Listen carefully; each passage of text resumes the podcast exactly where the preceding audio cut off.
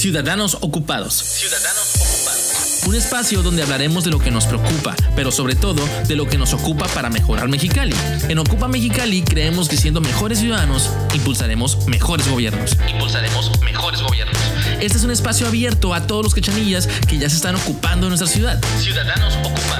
Salud, medio ambiente, educación, participación ciudadana, seguridad y valores mexicalenses. Todos estos temas y más estarán en este espacio para ocuparnos en ellos. Ocuparnos en ellos. Entra a ocupamx.com y sé parte de los ciudadanos ocupados.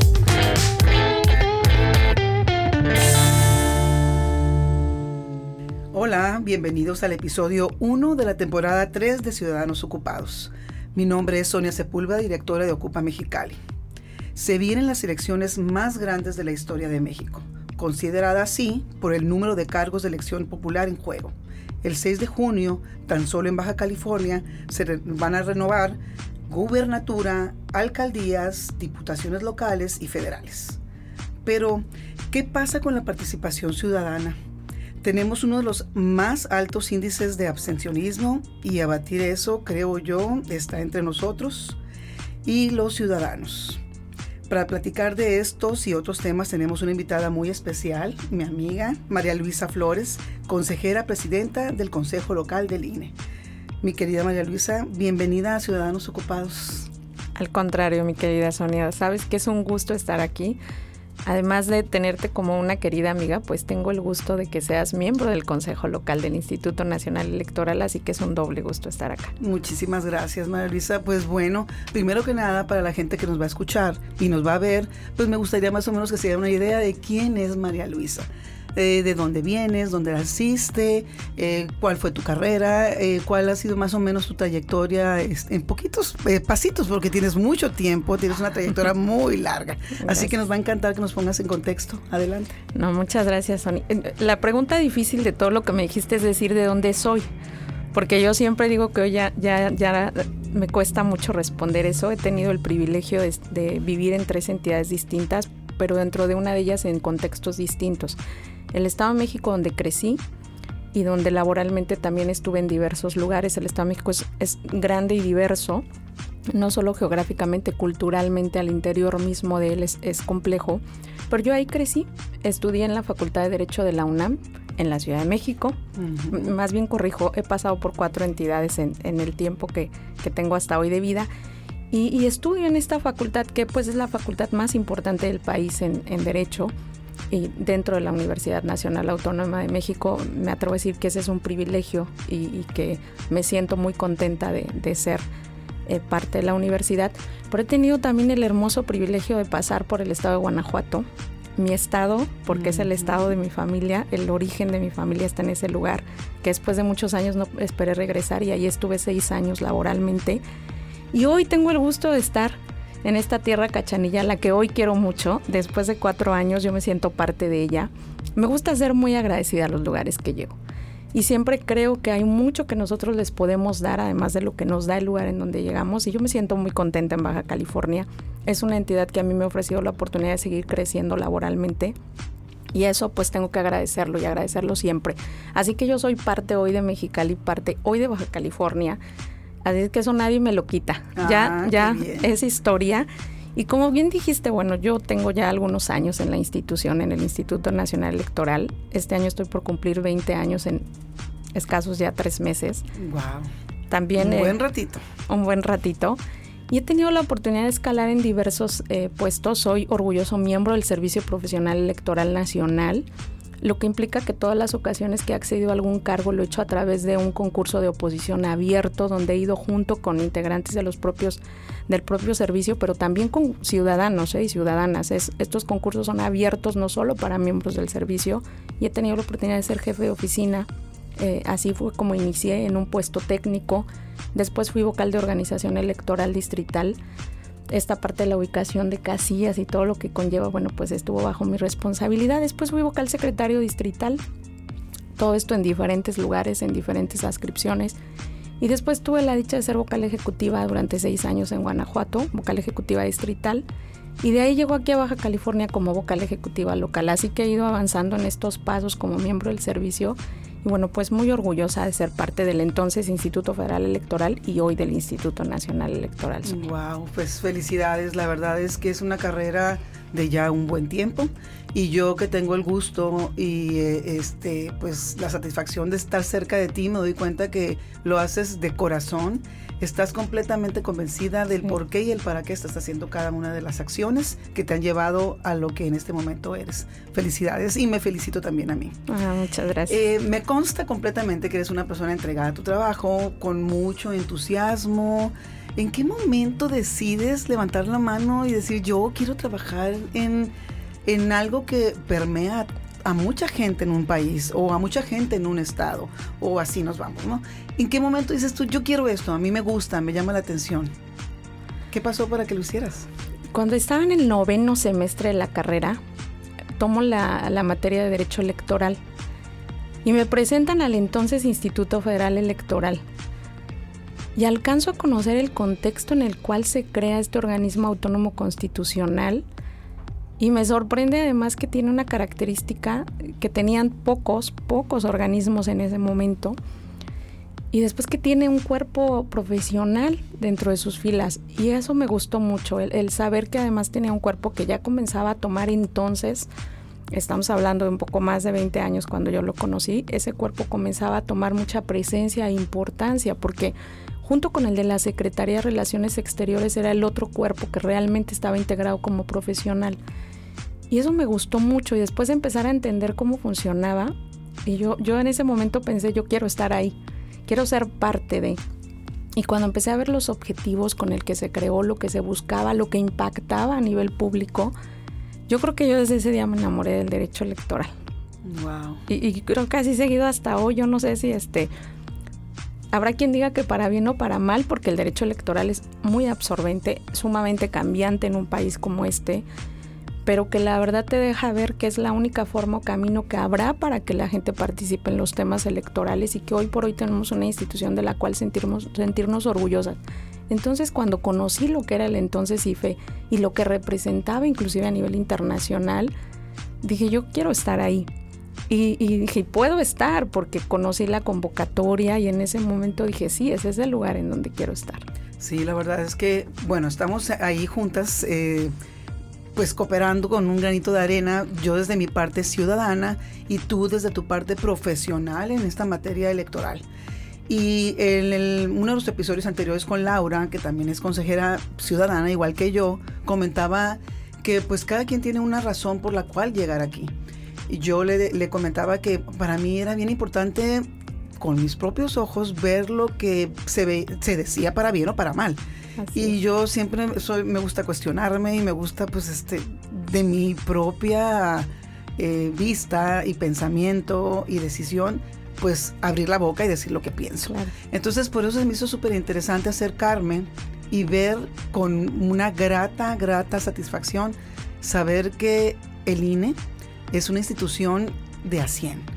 La verdad, yo estoy muy orgullosa de este, este corto tiempo que me ha tocado estar con ustedes. Lástima que pues nada más son poquitos los, los episodios en los que podemos estar este, platicando y trabajando y, y aportando, pero la experiencia no, no, no, este, no la cambiaría por ninguna.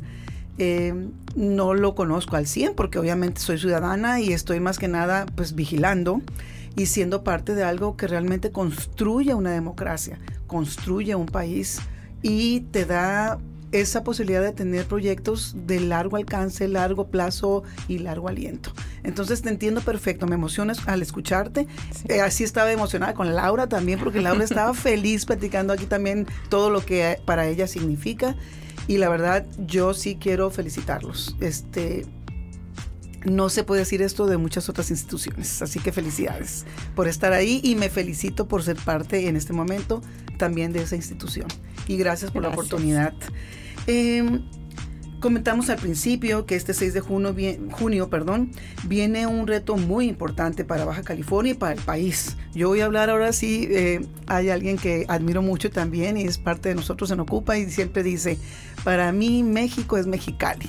Entonces siempre hay que empezar por donde estás, ¿no? Entonces en este momento, pensando en Baja California, viene todo esto y te quisiera preguntar tu opinión. Mm, ¿Qué más está en juego aparte de, un, ciertos cargos de elección este, pública? Y, y, me refiero directamente a la parte democrática de un país. ¿Qué más está en juego de todo esto?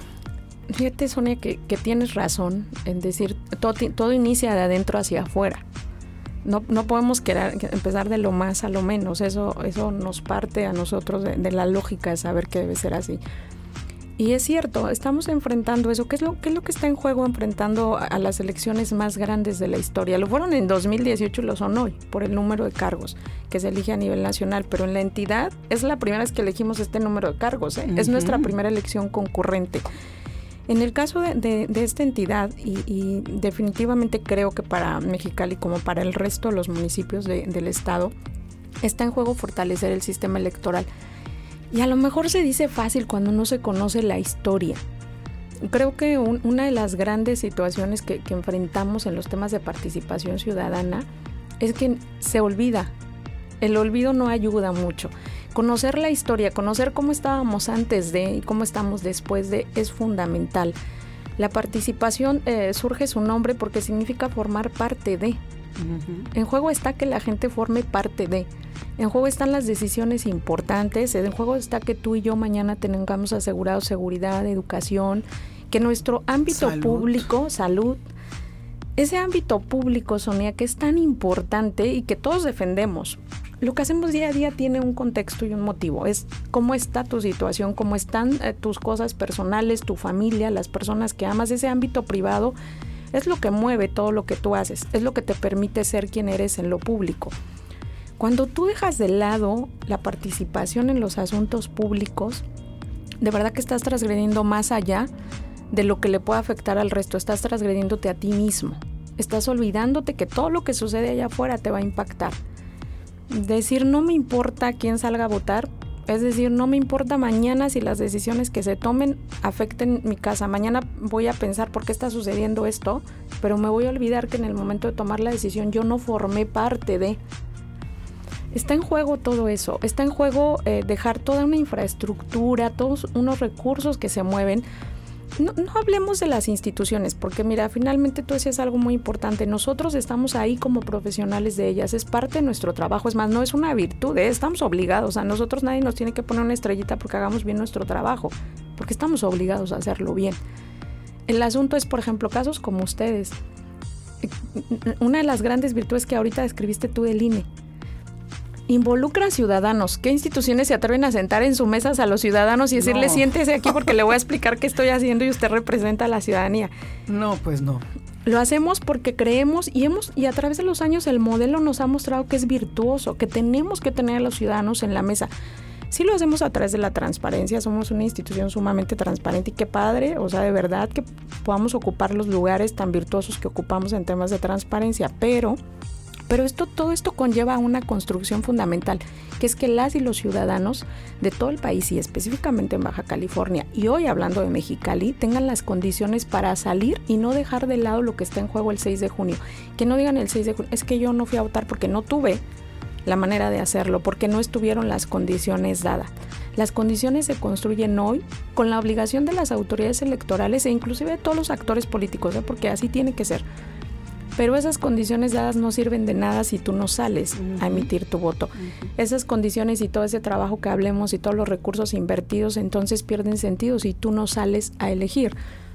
Y hoy por hoy no hay en la mesa un modelo que haya mostrado más virtud que la democracia. Se puede discutir mucho, pero hoy, hoy no hay una opción que demuestre tener mejores resultados.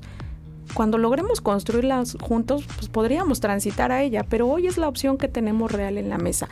Entonces, lo que está en juego es que otros decidan, que una minoría decida por una mayoría que decidió quedarse en casa. Lo que está en juego son las decisiones públicas que siempre salen de quienes elige a través de las, de las urnas. Esas personas van a determinar esas personas van a construir las políticas públicas, que las políticas públicas verdaderas se construyen con el apoyo también de la ciudadanía. ¿eh? Ninguna política pública que no se haya construido sentándose con la ciudadanía se puede decir a sí misma política pública. Uh -huh. Entonces está en juego que se tomen decisiones donde el día de mañana te des cuenta que afectaron todo tu ámbito privado por no decidir salir al ámbito público. Hoy por hoy es todo un tema, Sonia Es algo que hemos venido trabajando, te lo digo como institución, en los 30 años que tenemos de existir. Ha sido un tema toral para nosotros la participación. Qué bonito es que tengamos todo listo, yo le llamo siempre para la fiesta de la jornada. Esta fiesta donde tenemos asegurados todos los platillos, todas las mesas, todos los asientos. Pero que vemos tantos lugares vacíos. Baja California hoy es el penúltimo lugar de participación. Mexicali no es el último lugar de los municipios en participación, lo es Tijuana. Pero pero tampoco está su porcentaje como para presumirlo. No hay mucha diferencia. sí, exacto, tampoco está como para sentirnos orgullosos de, de, hablar de ese porcentaje. Y significa que es un fenómeno que se da en toda la entidad. Pero lo que pasa en nuestro territorio, claro que nos afecta. Y una de las grandes decisiones, una de las grandes maneras de exigir rendición de cuentas parte desde la propia elección.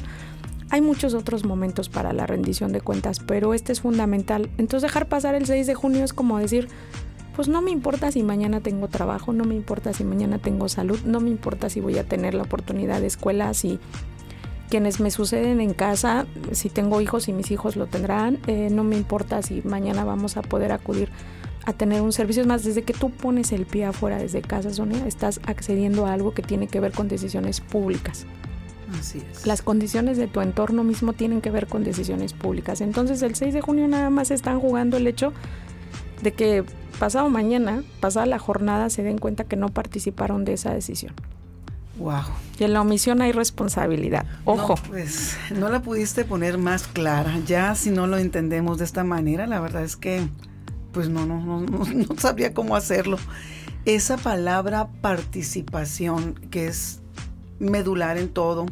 Eh, nosotros estamos convencidísimos que es la base en Ocupa para poder ir avanzando, para poder eh, ir conociendo, siendo corresponsables, trabajando en equipo, gobiernos y ciudadanos. Es súper importante y a eso me lleva la siguiente pregunta. Eh, como te decía, es, es, algo que nos motiva en Ocupa para poder ver cómo, cómo ponemos nuestro granito de arena para combatir esa apatía hacia participar en una elección que es de nosotros y para nosotros. Eh, ¿qué, qué, qué, más podría impactar directamente de lo que ya nos dijiste en Mexicali? Eh, ¿Qué les pasa? O sea, ¿por qué no participamos? O sea, ¿qué, ¿qué, nos impacta para que yo decida el día 6 de junio no levantarme o levantarme tarde y que no me interese ir a una urna a participar? ¿Qué, ¿Qué, es lo que nos pasa? Una de las prioridades que suceden para la no participación tiene que ver con un tema cultural, Sonia. Sí tiene que ver con lo que nos enseñan desde casa, el tema de, salir y ser parte y, y, y contextualizar.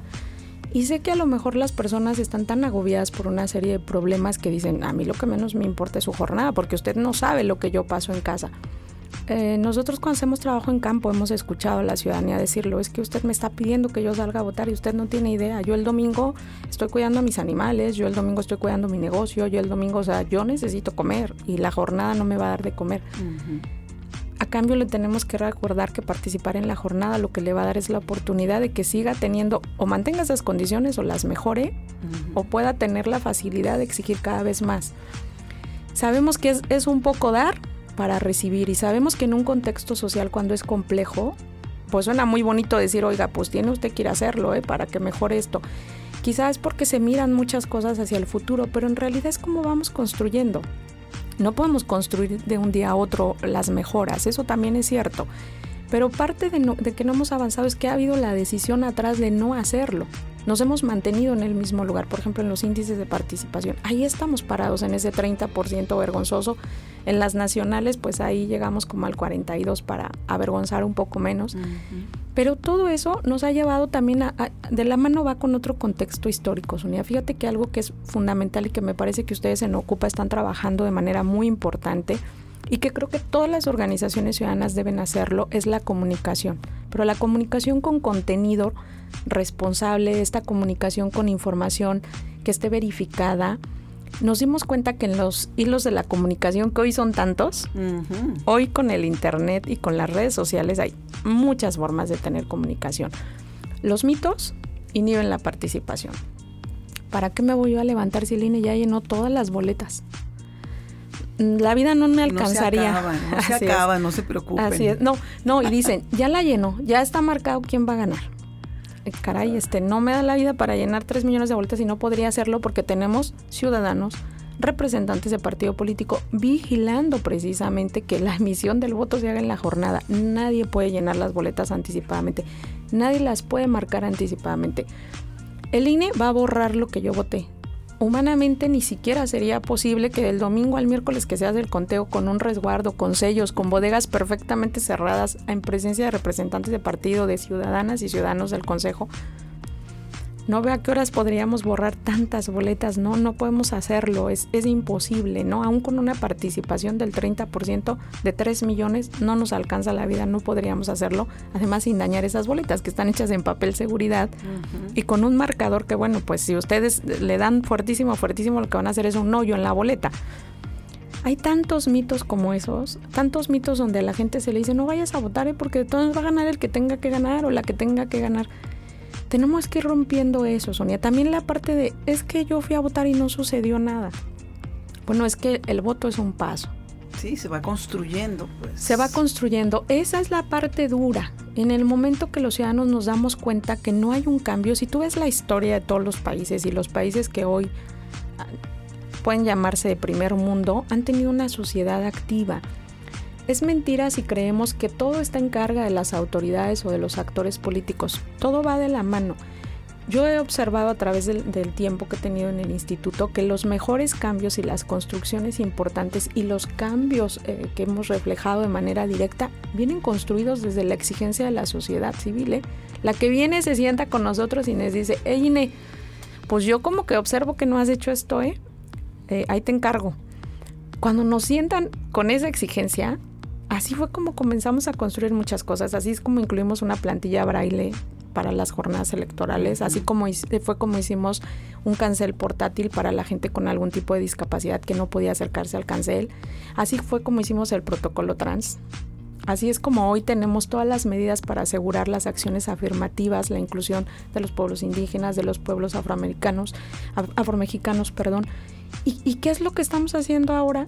Pues tenemos que seguir respondiendo a esa exigencia de la sociedad. Si esa sociedad decidiera quedarse pasiva y no hacernos algunas correcciones, yo recuerdo esta última ocasión que la, asociación que nos acompañó nos dijo su plantilla de braille está mal hecha. Ah, y, y, sí pega, ¿no? Así, no, Sí, caray. Pero hecha con muy buena intención, pero dicen ellos sí, pero así no sirve. Y tienen razón. Entonces sientan a reconstruirla con nosotros y a decirnos, esto es lo correcto, esto sí es útil. Y ese diálogo constante nos ha ido a reconstruir. Si esa sociedad nos suelta y no nos exige, claro. pues nosotros vamos creyendo que somos los perfectos del mundo y que lo que hacemos está muy bien. Y eso es lo que nos permite, esa exigencia nos ha permitido mejorar, mejorar, mejorar. La forma en que llevaremos en que las acciones públicas se pongan detrás de un cristal, yo creo y me atrevo a decir que si yo te defino el INE como trabaja, trabaja como una caja de cristal transparente completamente. Tienes que hacerlo y si alguien viene y te pregunta por qué hicieron eso, tienes que tener la documentación que respalde por qué tomaste una decisión, por qué hiciste determinada actuación. Para que logremos que todas las autoridades trabajen como esta caja de cristal, necesitamos a ciudadanos mirando ahí. Porque si a mí me dejas en una caja de cristal y no hay nadie que observe o que exija lo que yo estoy haciendo, pues es lo mismo que si me dejaras en un cuarto oscuro. Nada, nada va a funcionar si no lo medimos, si no lo supervisamos, si no nos acercamos, no lo conocemos, no aportamos. Entonces eso, pues eso es una responsabilidad del ciudadano. Hay mucho material en el INE, en la página, que va desde que te explica cómo es el proceso electoral, que te habla de la historia de las elecciones, pero a veces yo decido qué contenido quiero ver, eh, digo, a mí también me gusta ver otro tipo de contenido, ¿no? No solo a quien no le gusta alguna serie muy divertida, ¿no? Y de moda. ¿no? No, no vamos a promocionar ninguna. No, no, no.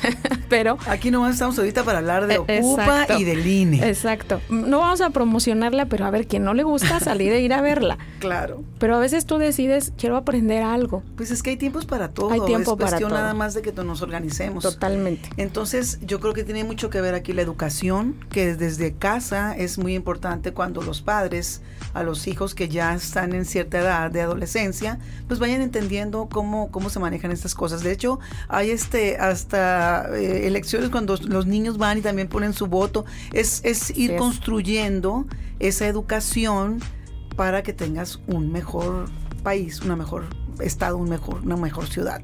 Es cuestión de educación. Eh, con todo esto que me dices, me encanta porque quiere decir que vamos por un buen camino, porque en Ocupa Mexicali estamos convencidos plenamente de que siendo mejores ciudadanos, eso va a ser igual a mejores gobiernos. Tenemos que aprender a ir subiendo nuestro, pues el estándar de exigencia y eso que te, cómo, te, cómo lo puedes adquirir con conocimiento. Y eh, también qué bueno que comentas que en tu página, yo también ya lo he dicho en otras ocasiones, es muy amigable la página del INE, es muy fácil entrar y, y con un poquito de tiempo que le dediques a esto, y más ahorita que estamos en tiempos electorales, pues por lo menos entiendas lo, lo, básico de todo esto. Lo básico es que vayas y votes, pero puedes conocer muchas más cosas, es muy fácil, no te quita nada y vas a ser una persona pues más enterada de lo que sucede en tu, en tu entorno, ¿no? Y eso pues te va a dar mucho a ti y a los tuyos. Eso, eso es súper, súper importante. Entonces, pues la, mi pregunta era si creías en lo que estábamos haciendo, pero ya me la contestaste anticipadamente. Totalmente. Donde ciudadanos tenemos que ser mejores cada día para poder tener mejores gobiernos. Aclaro, Sonia. Evidentemente eso no excluye a los gobiernos de que ah, y a las autoridades del índole que seamos, que seamos responsables de lo que nos toca. ¿eh? No, es, no es echarle la bolita a la ciudadanía. No, a ver, cada quien hacemos lo que nos toca. Tu ciudadanía exígeme, pero yo estoy obligado a responder. Si tú a mí me pides que sea la vocal ejecutiva de Baja California y no tengo idea qué es, evidentemente es un acto de corrupción de mi parte. Pero, pero, mucho cuidado, ¿no? Porque si tú, también, ciudadanía, me dejas ahí puesta y nunca volteas a ver si lo hice bien, si lo hice mal, o jamás exiges algo que tenga que ver con, con el adecuado ejercicio de la función, pues yo me la voy a pasar muy contenta. Sí, siempre les hago aquí una analogía, yo creo que ya los tengo hasta la coronilla, pero me gusta mucho repetirla porque es muy fácil de entender que el ciudadano debe de entender que él es el dueño del negocio. El negocio es su municipio o su estado o su país. Y el gobernante es su empleado. ¿Qué quiere decir esto? Yo como dueño tengo que saber qué quiero y los que trabajan para mí tienen que saber cómo hacerlo. Entonces tenemos que tener esa oportunidad o darnos esa oportunidad de estar viendo qué hacen, cómo corresponsabilidad. Tiene que ser corresponsabilidad de ambas partes, donde yo a mi empleado le doy un sueldo y le exijo ciertas cosas, pero para exigir, pues yo tengo que conocer. O sea, no puedo exigir algo que yo no conozco. Entonces, creo que sí es un ejercicio donde ambas partes tienen que poner su mejor esfuerzo para que estas cosas funcionen y funcionen de la mejor manera posible. Y todo, todo, en algún momento pues va a salir para bien o vamos a salir ganando. Y, no va a haber ningún problema. Yo no, no sé por qué lo vemos tan complicado. Además, los mecanismos de participación ciudadana se han desarrollado tanto, Sonia. Mira, hay un montón de organizaciones. Ocupa es una muestra de ello pero a lo mejor hay quien diga, bueno, pues a mí no me gusta estar en Ocupa, quiero otra organización. Hay otras opciones. ¿Pueden hacerlo? Sí. A lo mejor alguien dice, a mí no me interesa participar en temas de ciudadanía activa en, términos del ámbito público, pero todo lo que sea salir hacia afuera es ámbito público. A lo mejor quien dice, yo quiero buscar una organización que se ocupe solo del medio ambiente. Solamente. Y está bien. Está bien, pero sal y toma la opción. Hoy los mecanismos de participación están, uno, son muy desarrollados. Eso es algo muy, muy importante no tienes una puerta cerrada, no es como que andes buscando diciendo cómo me organizo para participar. Y esos que están perfectamente delineados, delimitados y marcados hasta por la ley, como es el salir a votar, tienes que tomarlos porque están ahí al alcance, hechos para ti, pensando en que tú no lleves a cabo más allá de que si te toca ser funcionario, bueno, o funcionaria, por favor siéntate a la mesa, porque no es el INE el que cuenta los votos, eres tú, ciudadana, ciudadano, vecino, vecina, el que lo hace. Toma un día contra tres años de tener la seguridad de que todos hemos trabajado juntos para tomar la decisión de quién va a estar gobernando, quién va a tomar esos espacios públicos, ¿no? Si pensaran un poquito en que el tener el derecho de hacerlo ha sido tan complicado. Costado vidas. Vidas. Eh, yo creo que nos cambiaría nuestra perspectiva hacia este punto. Y así como es un derecho, pues también pues es una obligación ejercerlo para poder seguir manteniéndolo. Entonces, pues ya no le hagamos a loco, hay que participar, participar. Hablando ahora un poquito más ya hacia las instituciones. Mm, hay muchas en las cuales nos pudiéramos enmarcar, pero en este momento yo sí quiero, verlo desde el punto del INE. Pues últimamente este, hemos sido como eh, un punto al tiro al blanco, ¿no? No nos ha ido, eh, no están algunas personas en, a favor de todo lo que se está haciendo. Y como dices tú es muy fácil después este nada más indicar o, hablar o estas redes sociales estas tecnologías que corre la información rápidamente. Eh, yo siempre que veo algo pues me pongo lo leo lo analizo y de repente dices tú no pues sabes que están yendo por la tangente tú tienes que ir también cuidando la información que consumes Totalmente. Y si no estás de acuerdo, pues buscar y este ver de, de qué manera te, te, vas informando, instruyendo para tú tomar tu, tu propio punto de vista, ¿no? ¿Qué, ¿Cómo ves todo esto que está pasando ahorita con ciertas autoridades que están en contra de, de lo que estamos haciendo acá en el INE? O sea, ¿qué, qué, qué, qué rollo con eso? Mira, algo muy importante, son eh, instituciones como el INE surgen para que exista la oportunidad de que haya diversidad de pensamiento, ¿eh? Eh, eso es lo primordial, que en este, que en este país todas las, las formas de pensar y expresiones tengan un espacio. Sea para crítica, sea para decir, oye, qué bien lo haces, para lo que sea. En el caso del INE, en su papel de, que es el árbitro de la contienda, pues nosotros debemos estarnos manteniendo pegado a la norma. Nosotros no podríamos ponernos en un papel de discutir con ningún actor político o con ningún titular de algún, eh, de algún poder. No ese es el papel del instituto, no es para lo que fuimos creados. Nosotros rendimos cuenta respecto de cuál es nuestra obligación constitucional. Algo fundamental que creo que sí es importante que quienes estamos en el instituto debemos eh, hacer hincapié es el papel que representamos para la sociedad en general, no para la estructura eh, gubernamental, que finalmente, bueno, pues tomará sus decisiones y está obligada a darle cuentas a la ciudadanía. ¿eh? Nosotros no somos una estructura gubernamental, somos una estructura de Estado. Esto implica que nosotros nos debemos a esa ciudadanía. Yo lo que le digo hoy a la ciudadanía es que cuida sus instituciones, porque esas instituciones no le costaron a las estructuras gubernamentales. Nos cuestan a nosotros. Fueron sacadas a la fuerza de quien entonces formaba parte de esas estructuras gubernamentales. Fueron lucha de muchos de los que hoy se encuentran inclusive en el gobierno, hoy el producto de estos organismos autónomos son parte de la lucha de todas esas personas en su momento. Es lo que ha permitido que en 30 años haya alternancia y que exista y que sea palpable. ¿eh?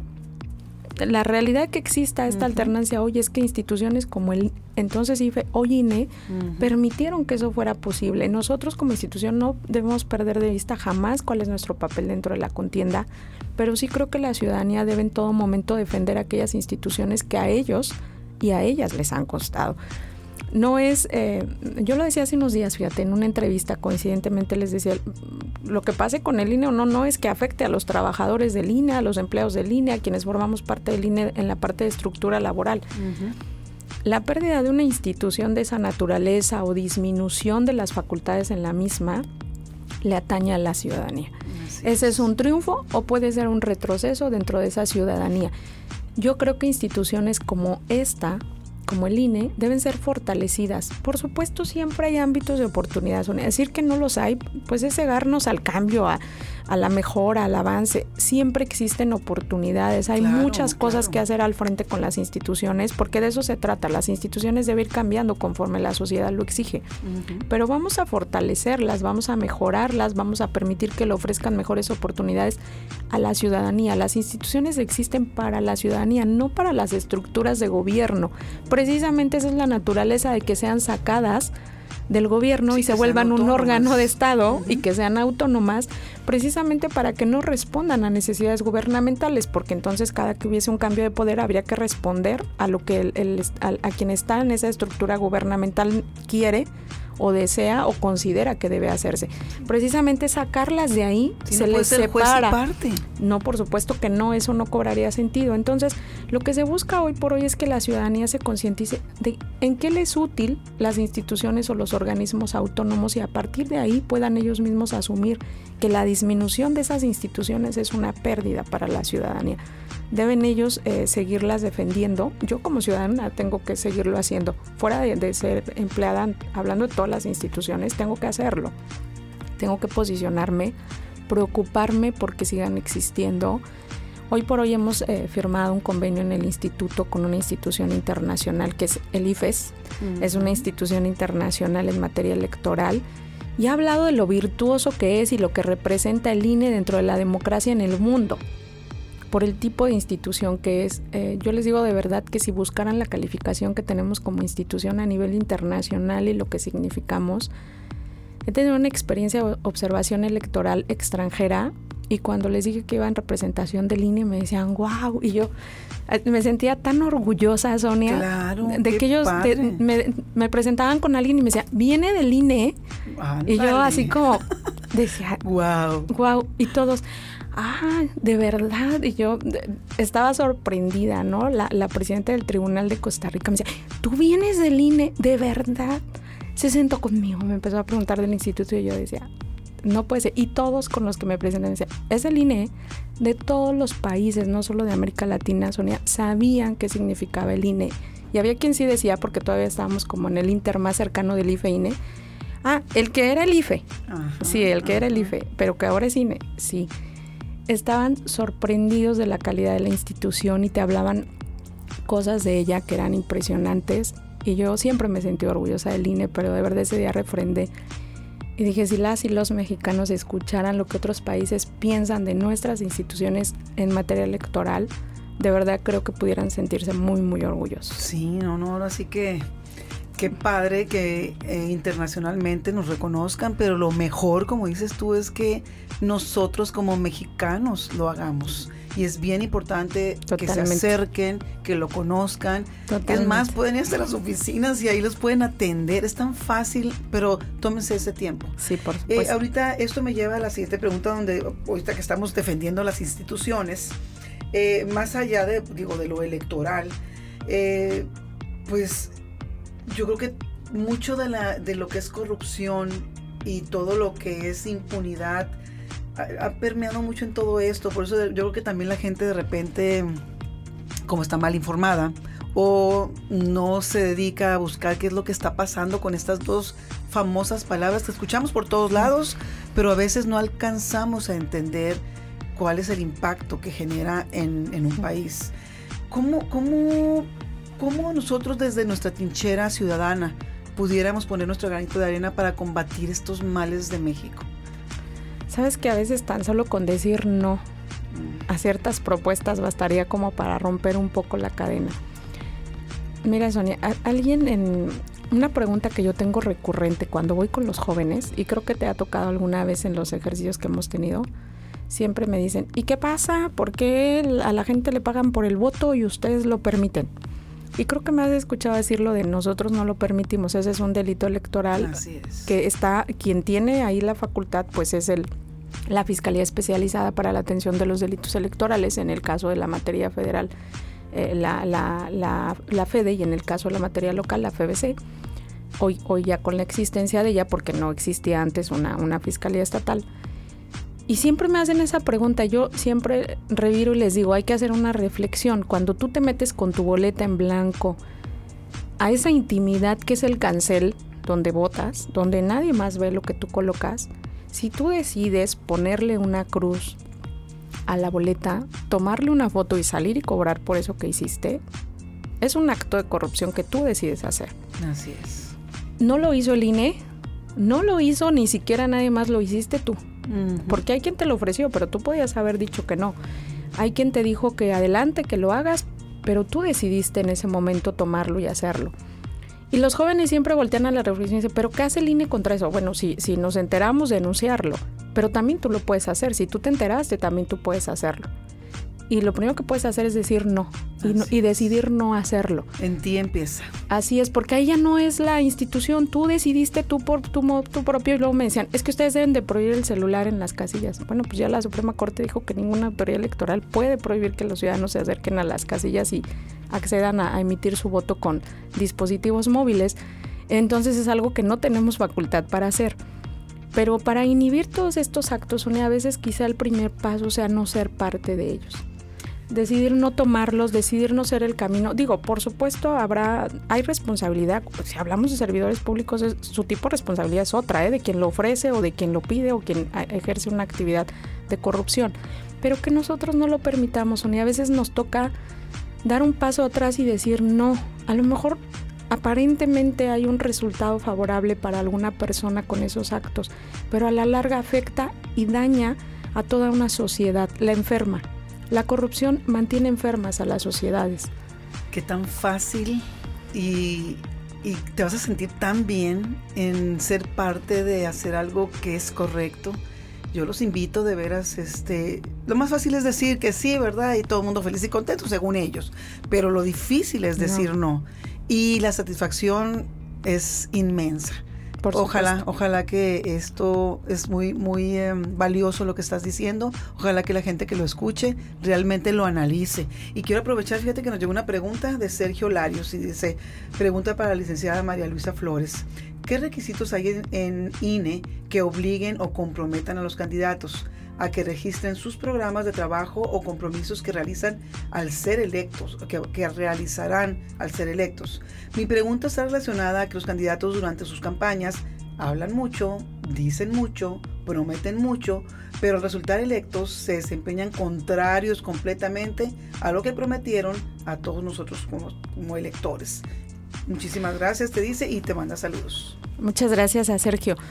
El gran problema es que hablamos de momentos distintos, son y la autoridad electoral hace la parte de la elección.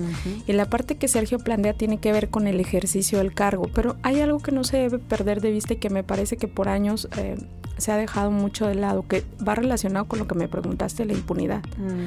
Es ahí donde eh, yo les digo, cuando vean en las urnas participar al 90%, no al 30%, créanme que quien se lanzaron a cualquier cargo de de, cualquier tipo de, de, cargo que sea, sea diputación, sea ayuntamiento, sea diputado federal, lo que sea local o federal, van a pensar dos veces cómo van a hacer el ejercicio del poder, porque van a saber en ese momento que tienen una sociedad activa detrás, vigilándoles. ¿eh? Y algo ahí importante que dice Sergio, si se hace un registro de plataformas, tanto en el ámbito local como federal, se les obliga a que la plataforma la haga el partido político y diga las bases mínimas sobre las cuales se moverán los candidatos. Inclusive nosotros tenemos una página que precisamente se llama Candidatos y Candidatas, conócelos. Es un apartado que está en nuestra página del INE y este micrositio te permite ver, eh, le permite al candidato que de una manera directa le diga a cada elector qué es lo que piensa y cómo piensa realizarlo. Hay quienes lo llenan como a detalle, hay quienes lo hacen muy genérico porque es un espacio como muy abierto a cada candidatura. Pero bueno, nos va diciendo por dónde. Son compromisos que quedan, eh, si quieres, no en una parte jurídica porque no existe obligatoriedad. En cuanto a las plataformas, bueno, pues hay una exigencia y debe haber un costo para, para los registros, para quienes los registran, en este caso los, los actores políticos. En el momento de que se incumplen, una de las maneras de sancionarlos, pues es en las urnas. Es una de las grandes formas de decirles, no cumpliste con lo que dijiste, pero otra es la, la vía que se ejerza ya durante eh, el cargo de ellos, cuando estén en el ejercicio, ¿qué hay que hacer? Pues hacer las denuncias debidas. Y las autoridades tienen que hacerlo. Hay algo que es ley de responsabilidades administrativas de los servidores públicos. Y de esa nadie nos salvamos, ¿eh? Así es. Ni los cargos de elección popular, ni los cargos que no somos de elección popular, y todos respondemos a esa ley y tiene un peso y tiene la parte inclusive no solo administrativamente meramente, sino también la parte penal de ser el caso. Entonces hay que ejercer esa parte, hay que, hay que hacerla real cuando existan los elementos para ello, cuando además están en algunos casos palpables y evidentes, hay que darle para adelante. Claro, es importante entender eh, que, el, contexto no se, va, no se va a cambiar en un día. Insisto, a mí me parece que el día que quienes están buscando, eh, están en los espacios públicos de elección, vean a un grueso importante de la población acudir a las urnas, ese día va a haber una preocupación sobre los ejercicios, la forma en que se ejerce el cargo una vez que se está en él. Sí, de verdad, ahorita por lo pronto sí voy a felicitar a Sergio porque ya el hecho de escribir, tomarse el tiempo de escribirnos una pregunta ya dice mucho de ti. Y segundo, si realmente queremos hacer valer nuestro, nuestra, nuestra arma, nuestra herramienta del voto o del seguimiento de esos candidatos, es bien interesante que tú vayas y busques esa plataforma donde dices, esta Luisa, que, que María Luisa, que pones, tienes que poner ahí tus este, Candidatos y candidatas, conócelos. Tienes que poner tus propuestas y si no hay nada, pues ya dice mucho del candidato o de la candidata, ¿verdad? Si no, mm, si me valió un reverendo papalote, pues ya te imaginarás qué es lo que sigue, ¿verdad? En el ámbito federal, Sonia, también la UNAM trae un proyecto que, eh, está trabajando en, cierta parte con nosotros, que es voto informado. Y ellos también eh, registran ahí muchos eh, de los compromisos pero ambas están condicionadas a que sean los propios candidatas y candidatos que los alimenten. Y tiene sentido porque obviamente nosotros no podríamos alimentar qué compromisos quiere asumir con, su electorado cada candidata o candidato. Ellos inclusive deciden establecer si consideran necesario, está la oportunidad de establecer un teléfono de contacto, correos de contacto y creo que eso, eso habla mucho de, de un inicio, ¿no? De, por dónde partir en, ese, en, en ese diálogo que no es unilateral, sino que tiene que ser de ida Es una super herramienta. Si tú estás pensando en votar por cierta persona, búscalo ahí en candidatos y candidatas. Y si no está, pues es por algo. Si en el ámbito federal tienen esa oportunidad, eh, no ubico en el ámbito local, creo que sería importante a lo mejor conocer eh, de parte del Instituto Estatal fuera de las plataformas que están en su, en su página, que sí están ahí publicadas, que pudiéramos a lo mejor ver con ellos si tienen alguna otra opción de consulta. Pero por lo menos en la parte federal sí Sergio tiene estas dos herramientas y a lo mejor por ahí le, dicen de inicio algo, pero el ejercicio del cargo hay que seguirlo siempre. Esa es la otra parte de la rendición de cuentas. Si no se acaba el día que fuiste a votar, pues. No se acaba ahí.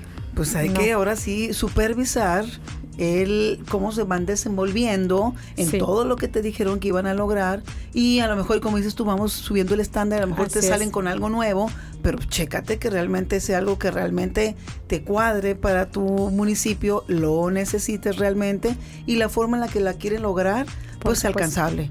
Por supuesto. Y para digo que permee en la mayor parte de los de los ciudadanos. ¿no? Por eso hay que escuchar qué se propone y si hay alguien que no tiene una propuesta, pues tu decisión de emitir el voto por ella o por él será, pues, será eso. Eh, tú eres el que tiene el poder de decir me interesa o no qué va a hacer, no lo sea. Bueno, eh, creo que es un preámbulo para poder tomar una decisión. Sí, necesitamos gente preparada y a eso va también el comentario que quiero hacer ahorita. Ahorita al principio, platicando que ya tienes más de 20 años en esto, obviamente pues eres una profesional y ya tienes la experiencia suficiente para saber que lo que tú haces, pues lo conoces a la perfección. ¿Qué pasa cuando de repente pasa esto con los puestos a ocupar, donde hay gente que está contendiendo por un puesto que ni siquiera tiene la experiencia? Nosotros aquí en Ocupa Mexicali queremos que la gente pueda decir zapatero a tus zapatos. ¿Cómo, ¿Cómo hemos llegado también a este tipo de situaciones donde ¿por qué, no, no exigimos que sean expertos, que sean especialistas, que por lo menos conozcan las bases de ese cargo público que están correteando? O sea, ¿por qué lo permitimos? ¿Tú qué crees que pasa también en eso? O sea, ¿por qué? Bueno, normativamente, Sonia, eh, las y los candidatos tienen que ceñirse a los requisitos que establecen las leyes y tienen que cumplirlos para poder ser registrados. Entiendo lo que hablas tú del nivel de especialización pero quizá esa parte yo la vería más en las estructuras administrativas, porque a quien se elige en el cargo debe tener la visión de integrar los equipos de trabajo. A lo mejor pudiera a veces no tener la especialidad sobre el tema, pero tiene que allegarse de un equipo de trabajo que sí pueda hacerlo, que es la parte técnica. ¿no? Es, esa parte que sustenta todo ese trabajo del que, tú, del que tú hablas, donde ahí sí se vuelve fundamental quizá esta parte de que conozcan Ahí, eh, eh, si tú pones a alguien en materia de seguridad y no tiene idea de lo que está haciendo en materia de seguridad, creo que ahí sí está complicado. Pero te voy a poner un ejemplo. ¿Cómo una persona que quiere ser eh, presidente municipal o, gobernador, que es artista, por ejemplo, o sea, ¿cómo vas a ver elegir a una persona que tenga ciertos pues ciertos lineamientos, su expertise para la Secretaría de Seguridad Pública? ¿Cómo?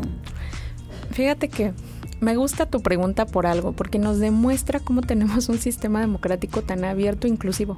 Porque puede, puede ser esto, ¿eh? En un país que tuviese otras características no lo permitirían, por lo que tú acabas de decir. Pero aquí lo importante es que el ciudadano tiene el poder de decidir elegir a esa persona o no, a sabiendas de que cumple el perfil o que su perfil le va a permitir llevar a cabo determinados proyectos o más bien no se lo va a permitir.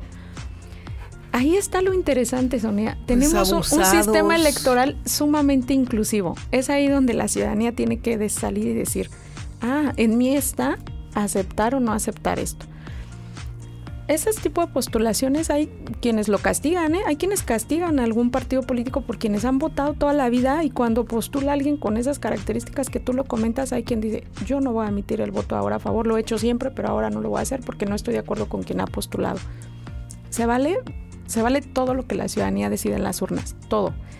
Lo más importante es que es un sistema que está hecho precisamente para que sea la ciudadanía la que pueda hacer la elección de quienes gobiernan. Si es muy importante que hablemos de una ciudadanía informada, pues claro que sí. Porque la información es lo que nos va a permitir, hacer una elección de las mejores opciones al alcance. Nosotros como autoridad obviamente tenemos que promover el voto. ¿Por quién? Porque la ciudadanía decida. Es así como a lo mejor de de claro y preciso se tiene que decir. ¿Qué tiene que hacer la autoridad? Generar las condiciones para que, mira, ciudadano, tienes estas 12 opciones. Yo no le puedo decir al ciudadano de esas 12 opciones cuáles son la mejor, porque entonces claro, ya no, ya no claro. juego el papel de autoridad electoral. Nos queda claro. Pero, pero sí tengo que decirle, estas son las herramientas para que tú tengas información de las 12 opciones. Y sí tengo que incentivar a que esos actores políticos den eh, un contenido que le permita a la ciudadanía allegarse de ello. Creo que el gran juez al momento de saber si le dieron las herramientas o no es esa ciudadana y ciudadano en el momento que se va al cancel electoral y emite su voto. De verdad, ciudadanos, por favor, participemos de una manera responsable. Totalmente. Hay que conocer a dónde vamos a dar ese, ese voto a favor de quién o por qué o el para qué. No, no juguemos con eso, no juguemos con eso porque hay, como dices tú, mucho en juego vaya Totalmente. la redundancia. Totalmente. Wow, no, pues aquí nos podríamos quedar yo creo que toda la tarde, toda la tarde. Seguramente. Porque el tema es muy amplio y más que ahorita estamos a todo lo que da con todo esto, pero este, ya seguiremos platicando de esto porque hay mucho todavía por hablar. Por supuesto. Eh, nuestra pregunta obligada, mi querida María Luisa, es a todas las personas que vienen aquí les preguntamos, ¿cuál es el me Mexicali que te gustaría ver en un futuro corto, mediano o largo? Mira, yo creo que me encanta un Mexicali. Mexicali tiene muchas, muchísimas bondades. Eh, yo lo he dicho en pláticas privadas contigo y te he dicho, me gusta mucho Mexicali. Eh, me gusta vivir aquí. Me, me, hace feliz.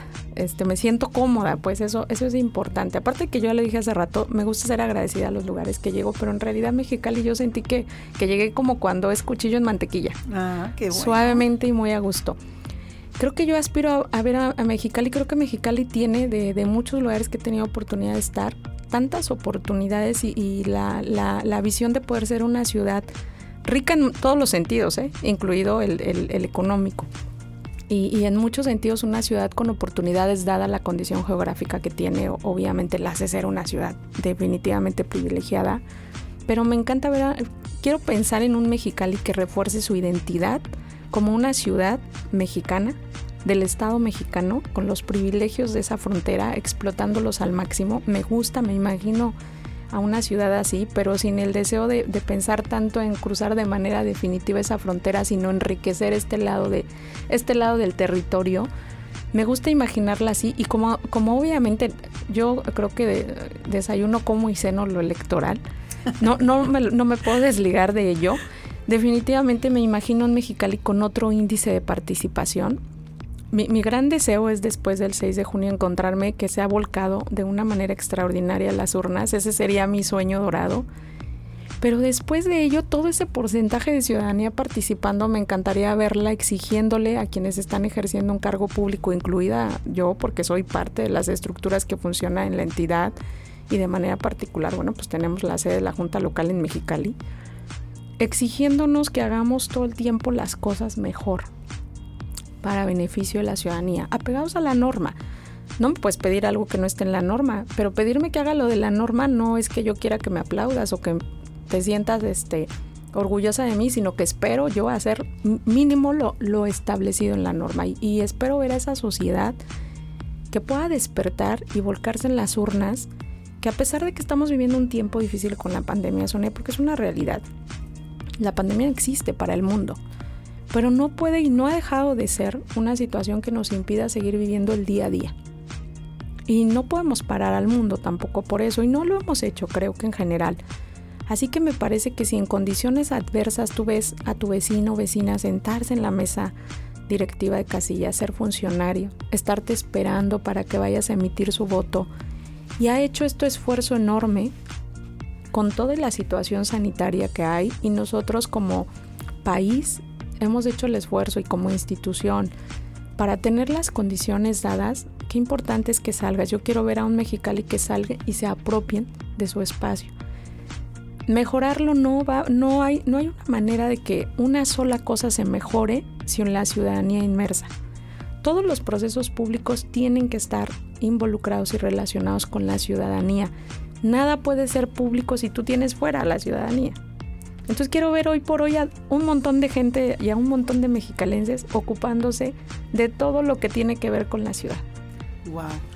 Eh, qué emoción. La verdad es que compartir esos sueños eh, en lo personal y a través de, la oportunidad que la vida me está dando con Ocupa Mexicali es algo que, me, me, hace levantarme todas las mañanas contenta, con ganas de que todos los mexicalenses entiendan que en nuestras manos está esto y que tenemos que trabajar por y para nosotros, por y para Mexicali, por y para el ciudadano. Gracias por decirlo, no, creo que no lo pudiste haber dicho de otra mejor manera, gracias, este, me emociona escucharlo y espero que la gente que nos escuche entienda que pues somos un actor principal e importante en, en esta ecuación. Totalmente, Sony. Yo creo que platiqué contigo en 2018 fue tu primera elección como consejera. Y yo tengo fotos tan especiales de ese momento porque fuimos a la, en mi caso fui yo sola, creo que ustedes ya habían ido a la Universidad Xochicalco a dar un recorrido sobre el tema de la ubicación de casillas.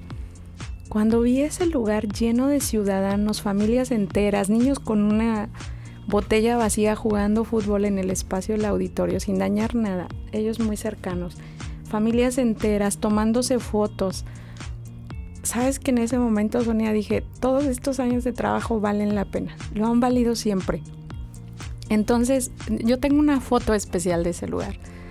Y yo siempre la presumo y les digo que para mí esa es una imagen gráfica de un Mexicali participativo. Te la voy a compartir. Sí, compártela, por favor. Es, es, una imagen gráfica de lo que es un Mexicali volcándose a salir y decir aquí estamos. Yo me tomé fotos con familias completas con un montón de ciudadanos que acudieron a emitir su voto y yo sentía una alegría que yo no sabía cómo presumirla, compartirla.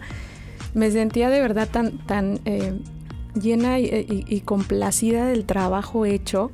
La compartí con mis compañeros a nivel nacional y les decía, esta foto merece de verdad un premio porque representa la participación en todo su esplendor. Me gustaría mirar todas las casillas de Mexicali así, eh, ese es uno de mis grandes sueños porque es el inicio. Solamente es un preámbulo, pero siempre tenemos que empezar por algo. Más que preocuparte, tienes que ocuparte. Vamos ocupándonos y estoy segura de que así va a ser. Tengo este la gran pues el gran sueño de que así va a ser. Ya lo verás. Yo creo también. Muchísimas, muchísimas gracias, María Luisa.